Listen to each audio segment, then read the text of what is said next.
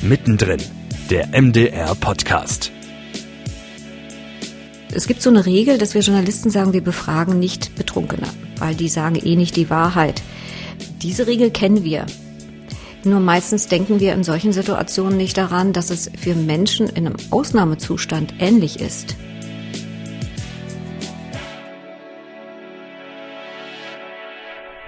Der emotionale Ausnahmezustand, den Katrin Hartig hier anspricht, der bezieht sich konkret auf Traumaerfahrungen in der Berichterstattung. Sowohl bei den Menschen, die von uns Journalisten interviewt werden und Traumatisches erlebt haben, als auch auf uns Journalisten selbst, die von den Situationen, in die sie durch ihre Arbeit kommen, traumatisiert sein können. Unsere aktuelle Folge beschäftigt sich mit genau diesen beiden Themen. Es wird auch um sehr persönliche Verluste und traumatisierende Ereignisse wie den Anschlag in Halle oder das Zugunglück in Hordorf gehen. Wem es mit diesen Themen nicht gut geht, der sollte diese Folge nicht oder zumindest nicht allein anhören. Mein Name ist Amelie Hüsny. Herzlich willkommen zu Mittendrin, der MDR Podcast. Meine heutige Gesprächspartnerin ist Katrin Hartig. Sie leitet die Redaktion Lange Formate und journalistischer Hintergrund im Landesfunkhaus Sachsen-Anhalt und engagiert sich außerdem seit vielen Jahren im Bundesverband für verwaiste Eltern und trauernde Geschwister. Nach einer Ausbildung zur Trauerbegleiterin unterstützt sie Betroffene außerdem in Workshops und Seminaren und sie gibt ihr Wissen als Lehrbeauftragte an der Hochschule Magdeburg-Stendal an angehende Journalisten und Journalistinnen weiter.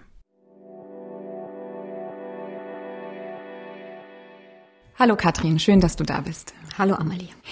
Aktuell ist das Thema überall präsent. Trauma in der Berichterstattung in Afghanistan oder ob es um die Flutkatastrophe in Deutschland geht. Welchen Blickpunkt muss denn der Journalismus bei dieser Berichterstattung einnehmen? Ja, du hast jetzt gerade Großereignisse genannt, aber tatsächlich ist Trauma eigentlich ein alltäglich Ding, nur dass es uns manchmal nicht so auffällt. Wir fahren fast täglich zu Bränden, zu Familienkatastrophen, zu großen Unglücken.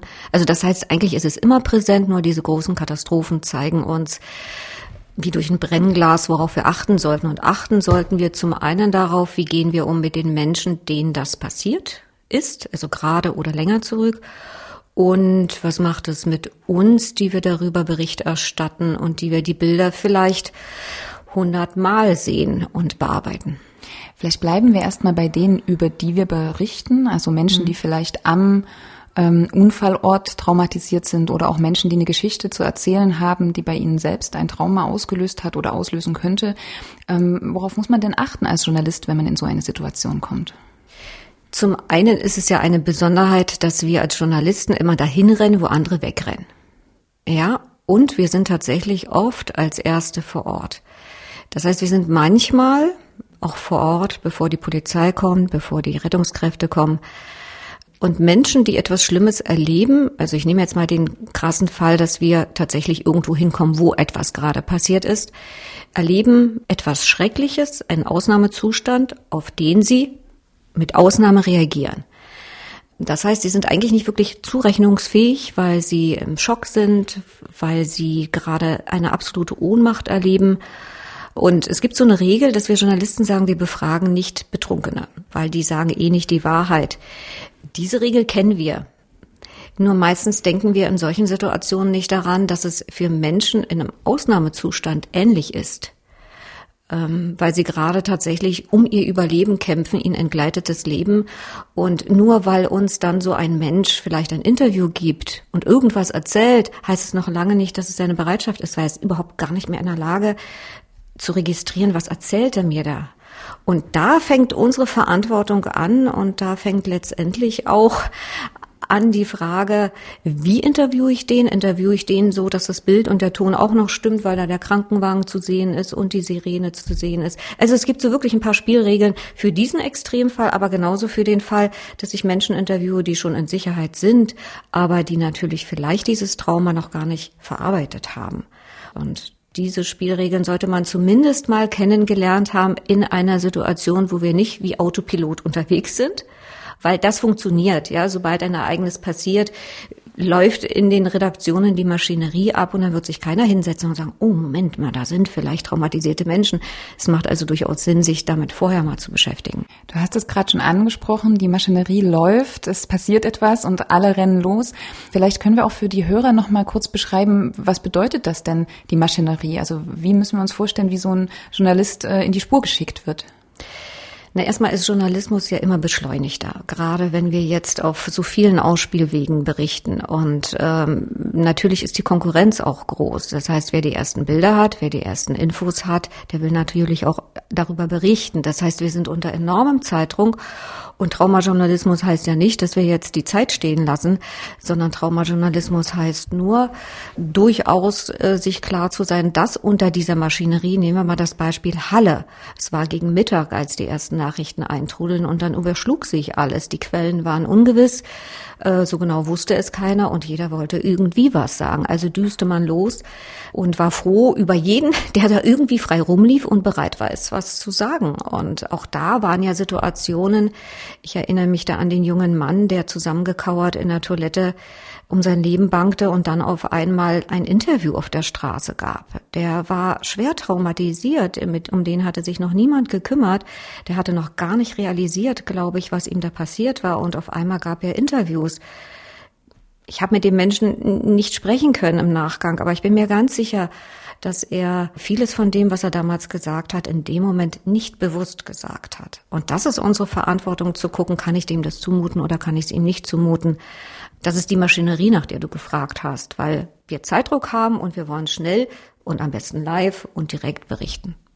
Nun ist es ja so, gerade bei so sehr einschneidenden Ereignissen wie Halle, die du gerade angesprochen hast, da geht man ja davon aus, dass sich dort Menschen aufhalten, die also zum, zum Beispiel, wenn es um die ähm, Einsatzkräfte von Polizei und Feuerwehr geht, die geschult sind, die wissen, wie sie mit den Menschen in solchen Situationen umgehen. Wie ist das denn mit Journalisten? Schickt man da jemanden hin, der vorher äh, geschult wurde, ähm, Interviews mit traumatisierten Menschen zu führen? Oder ist es einfach der, der gerade greifbar ist, der Schicht hat und ähm, hat er überhaupt eine Chance, vorher so eine Ausbildung zu machen oder sich in irgendeiner Form damit auseinanderzusetzen?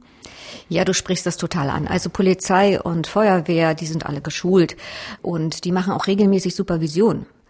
Also sie machen auch eine Nachbereitung. Bei uns Journalisten ist das zumindest soweit ich das weiß, noch lange nicht Standard. Also es gehört nicht zur Standardausrüstung.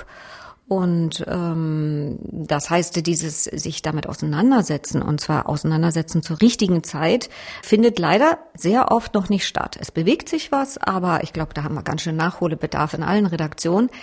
Und Redaktionsalltag heißt ja auch, ich bin lange genug im Journalismus, äh, drei Jahrzehnte, dass natürlich die alten Erfahrenen sind meistens schon irgendwie unterwegs, die Termine sind besetzt. Und wenn so etwas passiert, man kann es nicht planen, guckt man meistens, wer ist noch da. Und oft sind die da, die jung sind, die natürlich sich ihre Lorbeeren auch verdienen wollen und ihre Chance bekommen wollen und die natürlich nicht sagen, oh nee, oh, das ist mir zu heiß, sondern sagen, okay, toll, ich kann losfahren. Und in dem Moment vielleicht wenigstens drei Sätze mitzugeben oder nochmal zu überlegen, dann im Nachgang, wie begleite ich ihn. Das ist letztendlich auch dann die Verantwortung von RedaktionsleiterInnen und äh, Verantwortlichen von Programm, die dafür sorgen müssen, dass diese Erfahrung, die diese jungen Menschen, oft unerfahrenen Menschen, dann verarbeiten müssen. Wobei äh, da kommen wir sicher noch mal drauf. Man kann ja tatsächlich in der Ausbildung und im Redaktionsalltag so ein paar Sachen organisieren, damit, dass man nicht ganz so unvorbereitet in dieses Chaos, in die Katastrophe reinschlittert.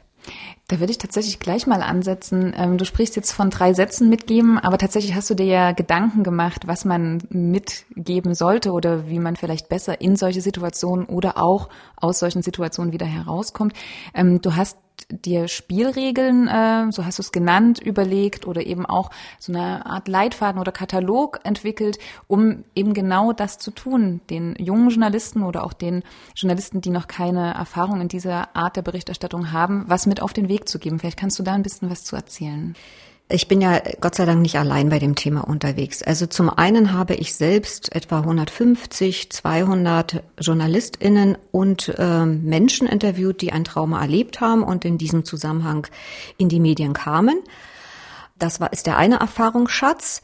Der andere Erfahrungsschatz ist der, dass es ein internationales Dart Center gibt, was im Übrigen ein investigativer Journalist gegründet hat, der Anfang der 90er selber in ein Attentat verwickelt war und traumatisiert war und erlebt hat, wie ihn seine eigenen Kollegen ausgelutscht haben.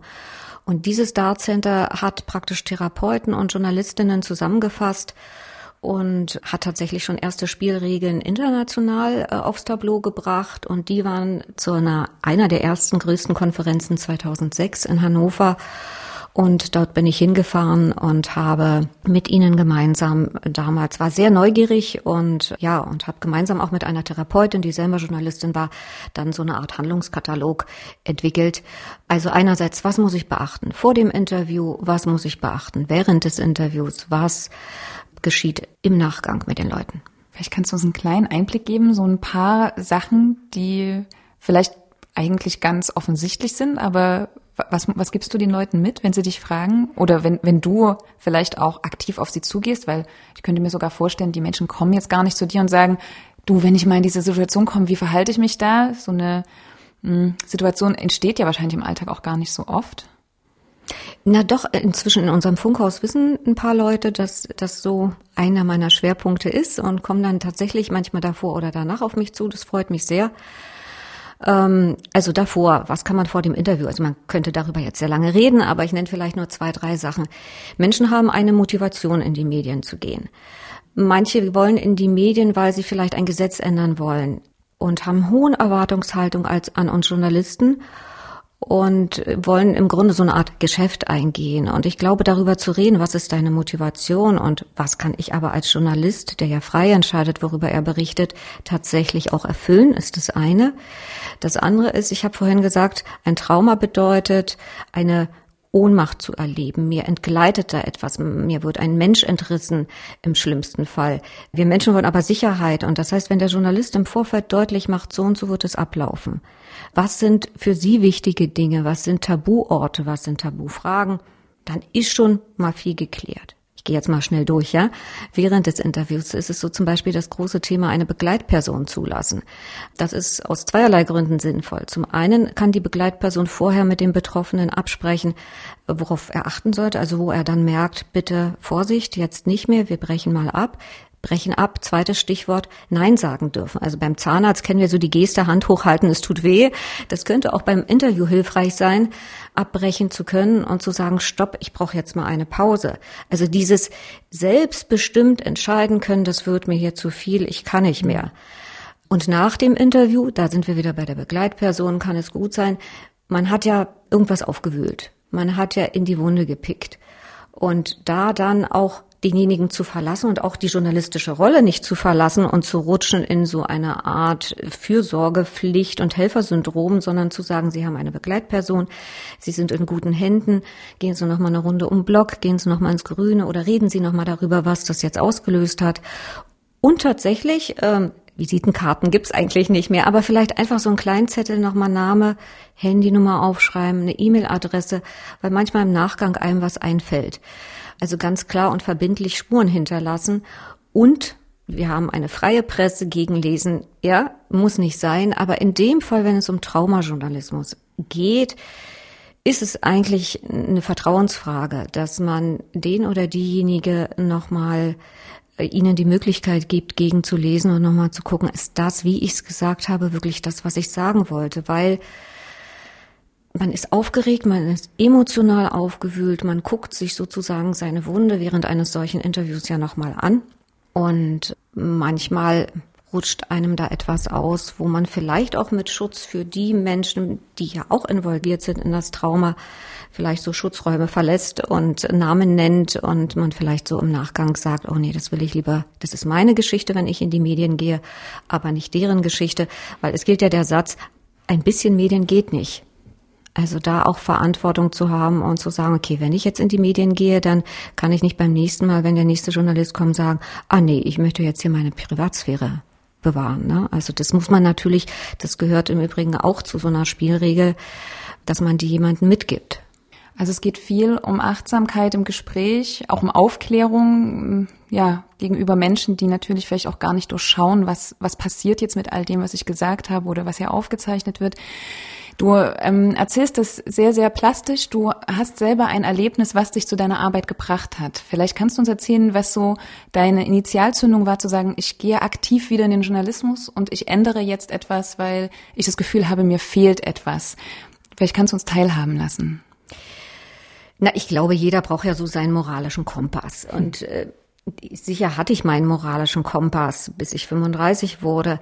Aber mir ist es im Grunde ähnlich ergangen wie Bruce Shapiro, das, der das Start Center, das Internationale, gegründet hat. Mein Sohn ist vor 19 Jahren tödlich verunglückt bei einem Sportwettkampf und als ich äh, zum Unfallort gerufen wurde, standen dort schon zwei Kamerateams, ein Bildzeitungsreporter und hielten quasi aufs Wasser. Ich kannte die Leute, und ähm, das mag völlig verrückt klingen, aber in dem Moment, wo ich noch nicht geschnallt hatte, dass offensichtlich mein Kind ums Leben gekommen ist, weil ich nicht wusste, wie lange er da in diesem Wildwasser schon war, kreiste mein Kopf um diese Kamerateams und ich machte mir Gedanken darüber, dass die hoffentlich jetzt keine Bilder weder von mir noch von meinem Kind noch irgendwas machen, und das war schon echt eine kranke Situation. Sie war sehr krank. Ähm, ja, und das war so für mich der Moment, wo ich gedacht habe, oh Gott, was mache ich eigentlich? Ich war bis zu dem Zeitpunkt CVD und Planerin bei Sachsen-Anhalt heute, also im tagesaktuellen Magazin. Ähm, mal ganz abgesehen davon, dass ähm, man hört es an meiner Stimme, mich damals der Tod meines Sohnes echt aus der Bahn geworfen hat, ähm, habe ich neun Monate lang echt darüber nachgedacht, gehst du wieder in den Journalismus oder nicht? Ich konnte es mir nicht vorstellen. Ähm, habe lange mit mir gerungen und im Grunde habe ich das wirklich ja meiner damaligen Direktoren und äh, tollen Kollegen zu verdanken, dass ich mir gesagt habe, okay, wenn ich äh, diesen Job jemals wieder mache, ähm, dann werde ich ihn vielleicht bewusster machen und vielleicht mich mit dem Thema intensiver beschäftigen. Und so bin ich dazu gekommen und ja, habe damals zum einen eine Ausbildung zwei Jahre lang zur Trauerbegleiterin gemacht, aber eher aus dem Grund, weil ich gemerkt habe, dass ich vor meiner eigenen Haustür kehren muss. Und habe dann tatsächlich alle möglichen Quellen gesucht und so bin ich damals auf dieses Start Center gestoßen und das hat mir echt die Augen geöffnet für mich selbst und für unser Handwerker. Und dabei ist es ja nicht geblieben. Du ähm, bereichest ja nicht nur deine Kollegen oder neue Kollegen, die zu dir in die Redaktion kommen, du unterrichtest ja auch. Also du gibst ja noch mehr jungen Menschen deine Erfahrungen und ja, die wichtigen Dinge mit an die Hand, die mit Trauma oder auch nicht nur in der Berichterstattung, sondern auch in anderen Professionen zu tun hat. Ja, ich habe bestimmt 15 dieser 20 Jahre ähm, Teilzeit gearbeitet, weil ich mir gesagt habe, ich werde arbeiten, aber ich werde einen Großteil der Zeit mit anderen Dingen, die mir wichtig sind, ähm, verbringen. Ich bin also ehrenamtlich für verwaiste Eltern und trauernde Geschwister unterwegs. Unterwegs heißt, ich begleite sie ehrenamtlich, gebe auch Workshops für unterschiedliche Gewerke, weil natürlich ist auch in diesen Kreisen ja immer die Frage steht, dürfen wir Menschen an die Medien weitergeben? Ähm, und wenn, dann wen und unter welchen Umständen? Und es ist ja auf beiden Seiten Ahnungslosigkeit, ja. Also es ist ja nicht nur wir Journalisten, sondern natürlich auch Leute.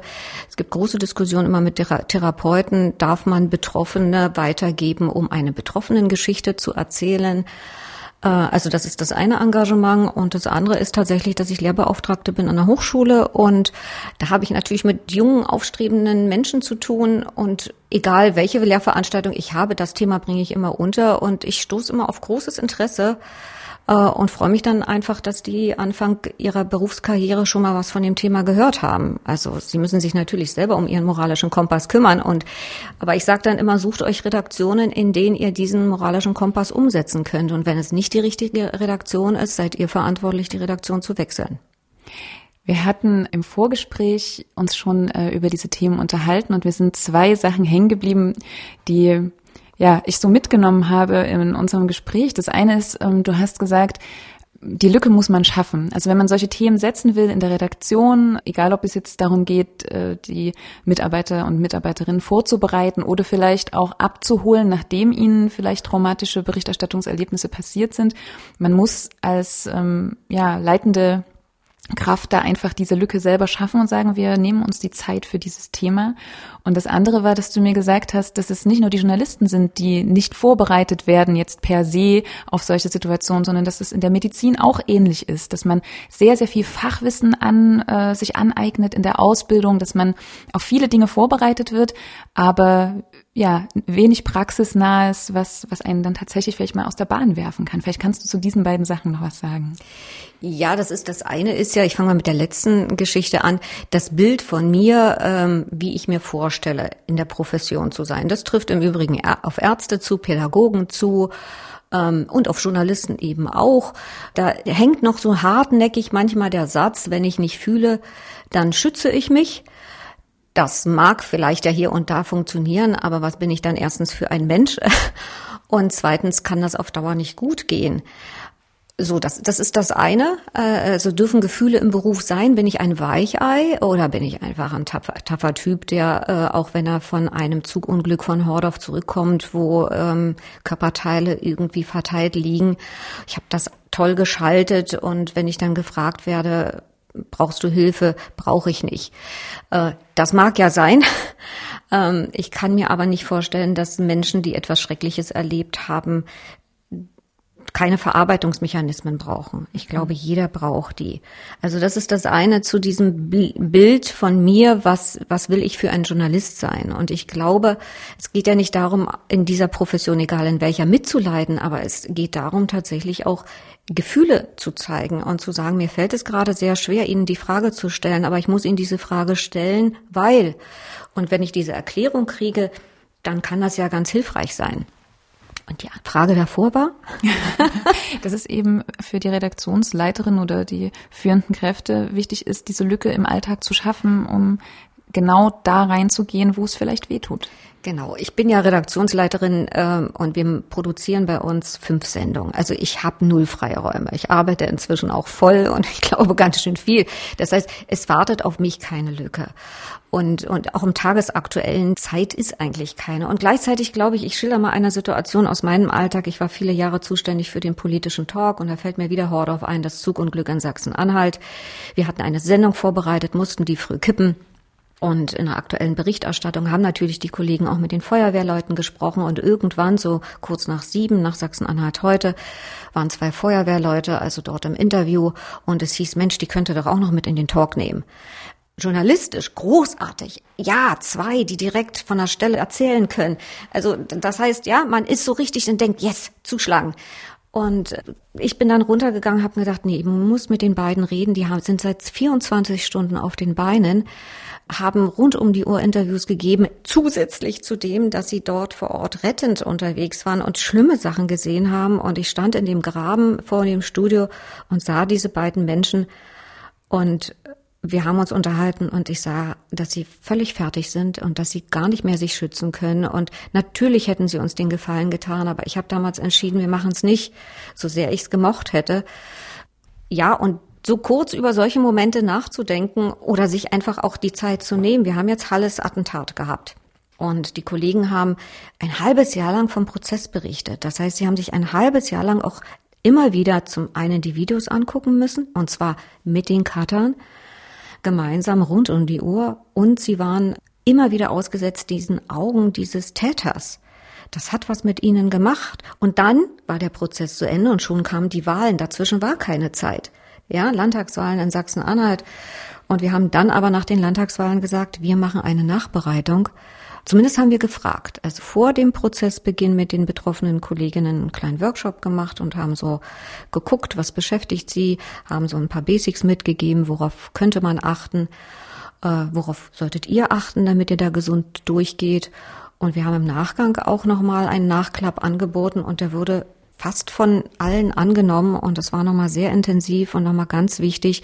Und da haben wir eben nicht gesagt, das arbeiten wir jetzt in einer Stunde virtuell ab, sondern wir haben uns trotz der Umstände Möglichkeiten geschaffen, dass wir in Präsenz drei, vier Stunden tatsächlich uns diese Zeit genommen haben. Und die war nötig.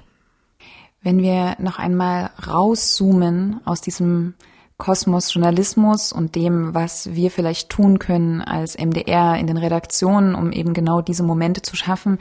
Wenn wir auf das große Bild Gesellschaft gucken, was, was wünschst du dir unabhängig jetzt von unserer Profession, vielleicht auch gesellschaftlich mit dem Blick auf Trauma, auf den Umgang mit traumatisierten Menschen oder auch mit eigenen traumatischen Erlebnissen? Was muss sich ändern, dass das für alle leichter wird? Als ich damals begonnen habe, diese Interviews zu machen, war meine Erwartungshaltung, dass das Feedback sein wird, bloß nicht Bericht erstatten. Das war meine persönliche Erfahrung anfangs und ähm, wie gesagt, Bruce Shapiro hat das ja auch erlebt. Ähm, ich war am Ende überrascht, ähm, dass das nicht so sein muss, wenn wir korrekt berichten. Ähm, das heißt, Menschen auch nicht festzuschreiben auf ihren Opferstatus wenn Menschen etwas Schreckliches erleben, dann haben sie sich das nicht ausgesucht, sondern sie sind in etwas reingeraten. Und normalerweise ist Trauma auch etwas, mit dem viele Menschen umgehen können, weil sie eine Widerstandskraft haben. Fachbegriff heißt Resilienz. Also das heißt, jeder hat verschiedene Mechanismen, damit umzugehen und nicht stehen zu bleiben bei der Geschichte journalistisch, oh, das ist denen passiert und Hauptsache ich sehe Tränen, sondern immer, immer im Blick zu haben, also weder täterfokussiert zu sein, noch diesen, diesen auf den Status Opfer jemanden festzuschreiben, sondern wirklich zu gucken, warum ist es diesen Menschen gelungen, das zu überleben? Welche Instrumente hat er gehabt? Welche Instrumente hat man ihm gegeben? Von wem auch immer? Und da tatsächlich, ja, letztendlich respektvoll umzugehen, würdevoll umzugehen und, und achtsam, das hilft einem manchmal tatsächlich auch die besseren Geschichten zu erzählen. Weil ich erzähle immer dieses Bild, gibt Gedenktage und man erzählt von jemandem, der verstorben ist und dann begleitet man gern gerade fürs Tagesaktuelle den oder die zum Friedhof oder zum Tatort. Das ist, ja, bildlich oftmals sehr, sehr langweilig äh, und ausgelutscht. Dabei steckt ja hinter jeder Geschichte noch ganz ganz, ganz was anderes. Also das heißt, da wirklich mal danach zu fragen, was ist der Ort, an dem ihr gemeinsam euch besonders nah gefühlt habt, wo mhm. war der oder die besonders aktiv und schon entsteht eine Geschichte, die man viel besser erzählen kann, wenn man ganz andere neue Bilder kreiert und nicht zum Friedhof gehen muss. Das würde ich als Schlusswort nehmen. Katrin, vielen Dank, dass du da warst und dass du uns die Einblicke gegeben hast. Und ähm, ich würde mich freuen, wenn wir nochmal in einer Runde zusammenkommen und uns das Thema anschauen. Und vielleicht ändert sich tatsächlich was, so nach und nach auch gesellschaftlich achtsamer, respektvoller und würdevoller miteinander umzugehen. Das würde ich mir wünschen. Danke. Dankeschön für die Zeit, für das Thema. Das Dart Center, welches Katrin mehrfach angesprochen hat, findet ihr übrigens auch im Netz unter dartcenter.org. Wenn ihr außerdem Fragen zum Thema Trauma und Berichterstattung oder konkret zu unserem Podcast-Gespräch habt, dann schreibt uns gern eine E-Mail an mdr-podcast.mdr.de. Und wenn ihr die Themen, die den MDR bewegen, auch zukünftig nicht verpassen wollt, dann abonniert uns gern auf Spotify, bei Google oder Apple Podcast oder noch einfacher in der ARD Audiothek oder unter www.mdr.de.